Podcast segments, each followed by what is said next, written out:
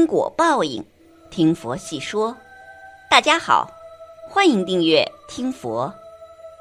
回向文很简单，回向给十法界一切众生，回向给。有些人会问，回向给他们干什么？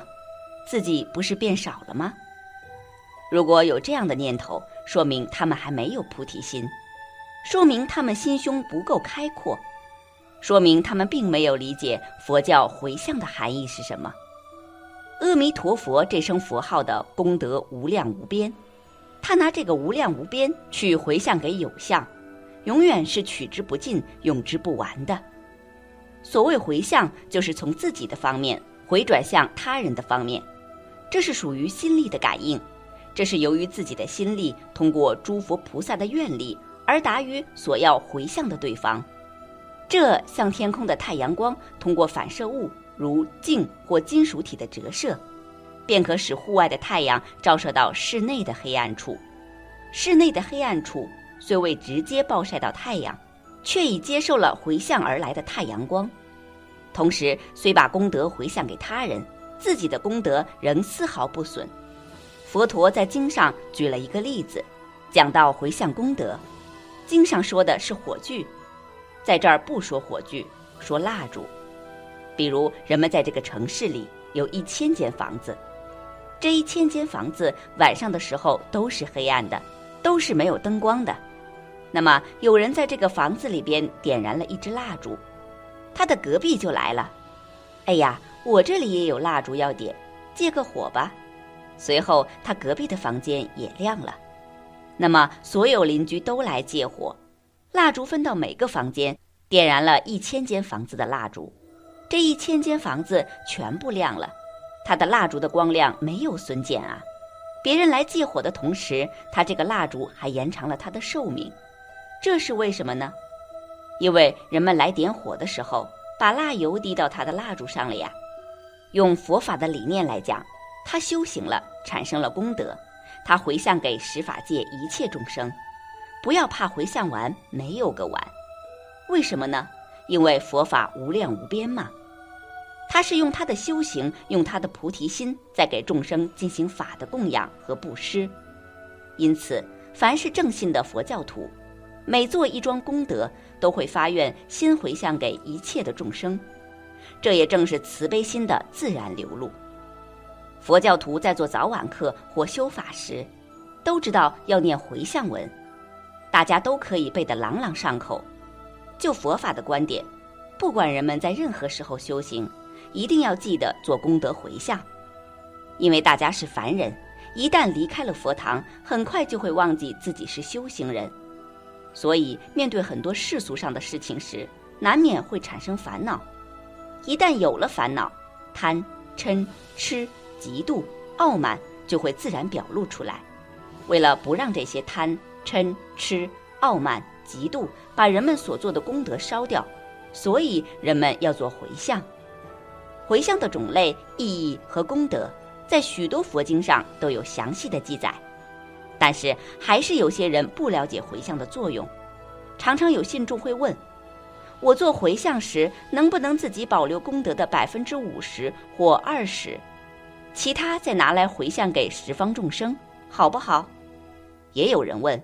如果我把功德全部都回向了，我自己就没有了，怎么办？我觉得舍不得，很可惜呀。其实不是这样的，因为人们在修行的过程中，常常会有许多的习气，这些习气是人们心上的贼，伴随着贪、嗔、痴、嫉妒、傲慢等等念头，就像小偷一样，会偷走人们辛辛苦苦累积的功德福报。人们如果要保有修行的善根福德因缘，不让因为人们的贪、嗔、痴、嫉妒、傲慢而消失，就好像把钱存进银行里去，一旦人们的恶念像小偷一样把人们家里的钱偷走了，但是银行里还有钱，不会一下就没有了。另外，要让善根福德因缘往上增长，越来越多，永不消失。最好的方法就是做功德的回向，就好像将自己的一滴水倒入大海，涓滴入海，只要大海不枯，自己的功德永远存在一样。除非这个大海干涸了，要不然它的水就可以跟大海结合在一起。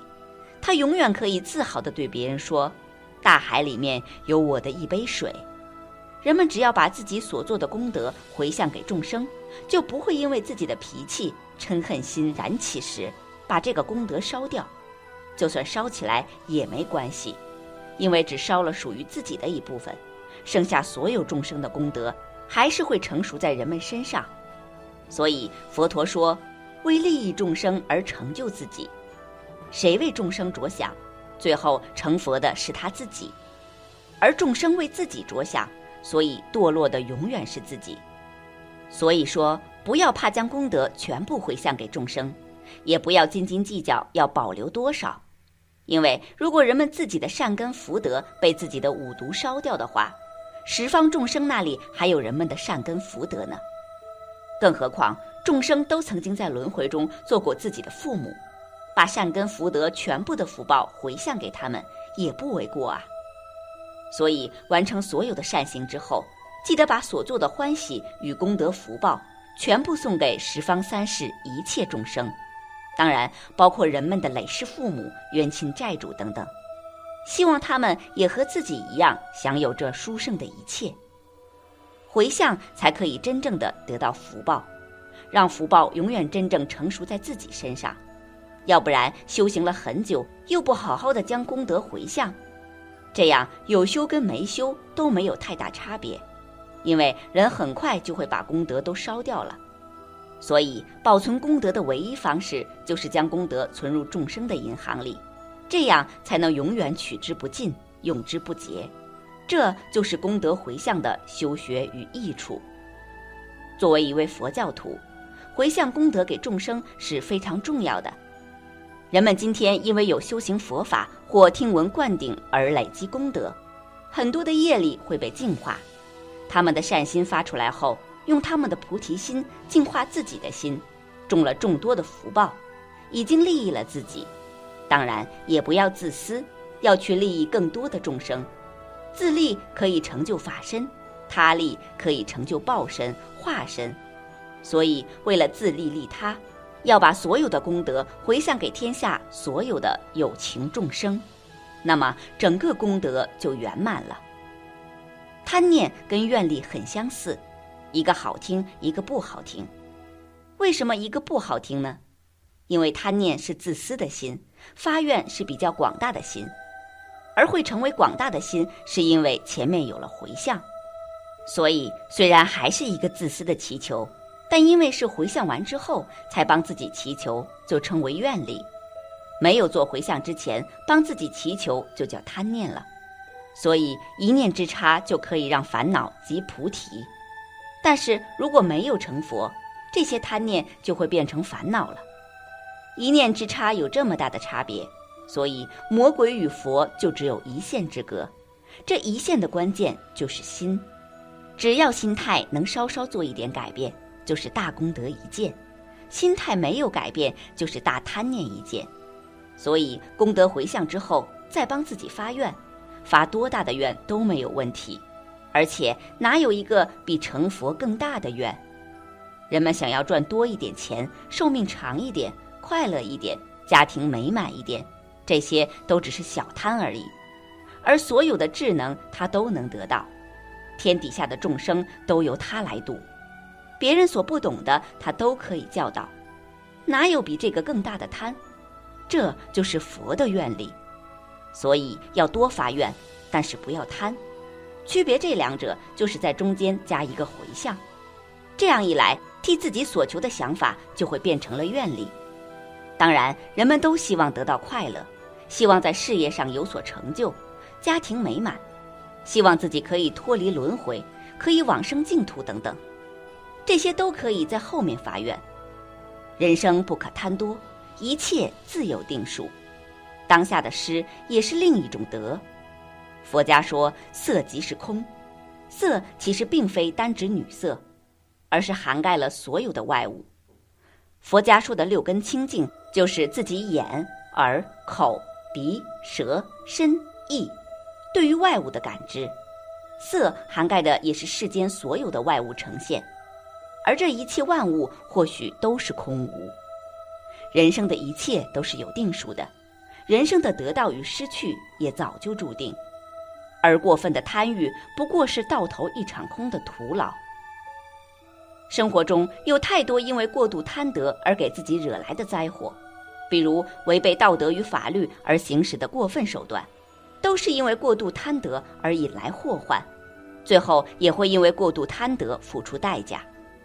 生活中的任何事情都要讲究一个度。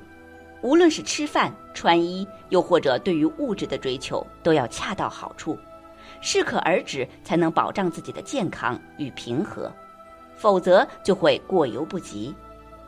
古人常说这样一句话：“有福不可尽享，有事不可做尽。”建安五年的时候，曹操攻下了下邳，这个时候袁焕在曹操手下当都尉，攻城之后，城内积存着吕布的很多财宝。曹操就让手下的人用车子去装，随心所欲地瓜分财物。